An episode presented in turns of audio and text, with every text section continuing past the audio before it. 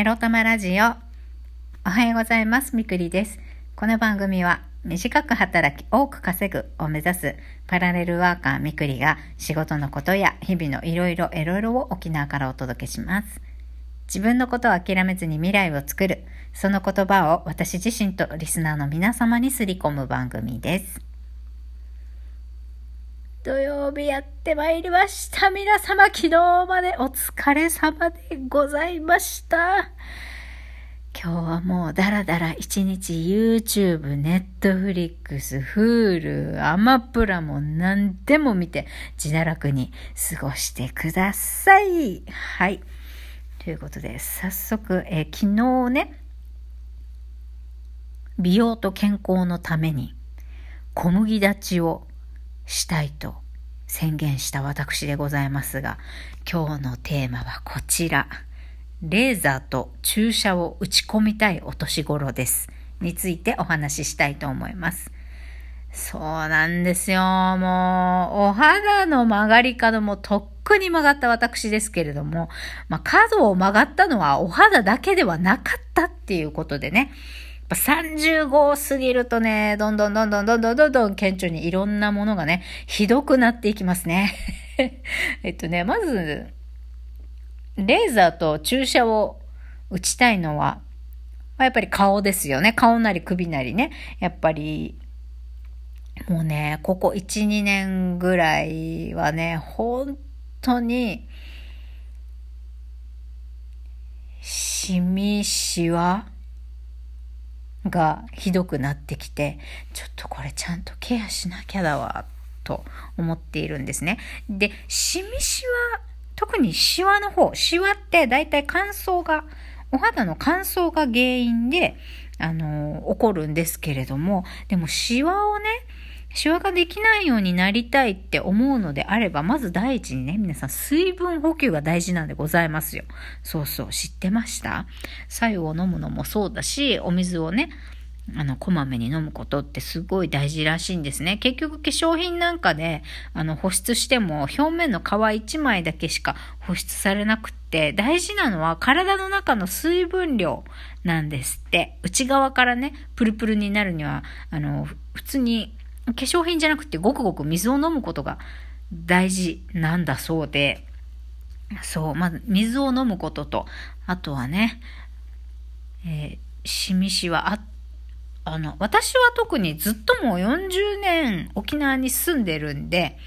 ちっちゃい時からかなりの量の紫外線を浴びているわけですよ。だからすっごいね、まだ、あの、表に出てないシミ予備軍っていうのがめちゃくちゃいっぱいあるはずで、ちょっとそれの予防も兼ねてね、レーザー打ちたいなーなんて思うわけですよ。うん。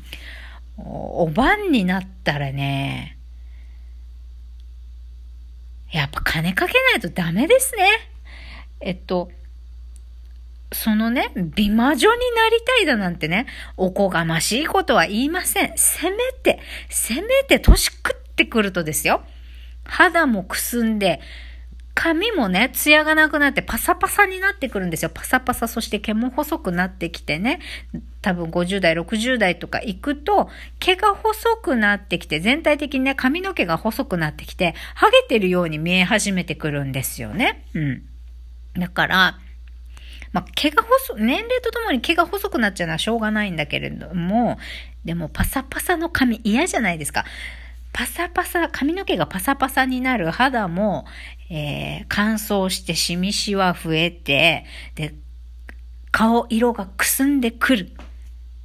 てさ、不潔に見えるじゃないですか。美魔女になりたいとは言わないまでも、この年齢とともにあの、くすんで汚くなってくるんですよ。おばんは。そう、汚くなってくるからおばんなんですよ。おばさんって呼ばれちゃうんですよ。もうお姉さんじゃなくなってくるわけですよ。そうそう。だからこの潤いツヤをね、潤いツヤ張りですよ。これをなるべくね、あの、持続させるためにも、もう、そろそろお金かけてね、また、プロの手にかかって、えー美しさをね、美しさっていうよりも、えー不潔感が出ないように、清潔感を保つために、美容クリニックとかね、サロンとか、そういったところにね、やっぱもうそろそろお世話にならんといかんかなってっていうふうに思っております。ね。どうですか？今日はね、特に私と同じ年代の男女の皆さんに聞いてほしい内容ではあるなと思っております。皆さんどのように美容ケアやっておりますか？気にしてます？もうね、女性の皆さん、いつまでも若くないんですよ、我々。20代の時とね、同じスキンケアじゃダメ。もうちょっとね、肌に染み入るものとかね、もうちょっと高い何かを一点投入した方がいいと思います。化粧品もね、いつまでも1000円、2000円のプチプラ使ってんじゃなくって、せめて土台のね、やっぱ肌。肌が綺麗に見えるっていうことが、やっぱり美しさの第一条件かなって私、すごく思っているんですけど、だから、そのカラーメイクとか眉毛がどうのこうのとかまつげを長く見せたいとかそういうのももちろんいいんだけれども、やっぱり一番注力すべきは肌かなって思ってますね。肌の質感。そう。自分がこう見えたいっっていう肌の質感になるために、ファンデーション、スキンケアとファンデーション、ちょっとね、やっぱデカデパコス級の、もしくはもうちょっとランクアップして3000円、4000円ぐらいのものを1点、豪華なものを1点投入するっていうことがもうそろそろ必要なんじゃないかなと思ってますよ。まあ、それはね、スキンケアは全部プチプラで、ファンデーションはちょっといいやつ、4、5千円ぐらいのとかでもいいと思うんです。うん。もう1万円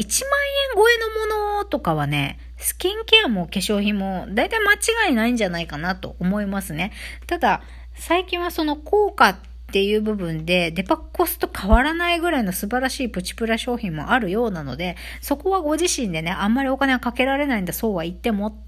って思うのでしたら、ご自身でね、いろいろ調べて良い商品を選ばれるといいと思うんですけどね。うん。いやーもうそろそろね、手間暇かけて、あの、自力でね、いろいろ整えるのもいいんだけど、それだとさ、お晩はもうさ、手間暇かける部位が多すぎてさ、やっぱ無理だと思うの。まあ、すげえ暇な人だったらいいかもしんないけど、いいんだけどね。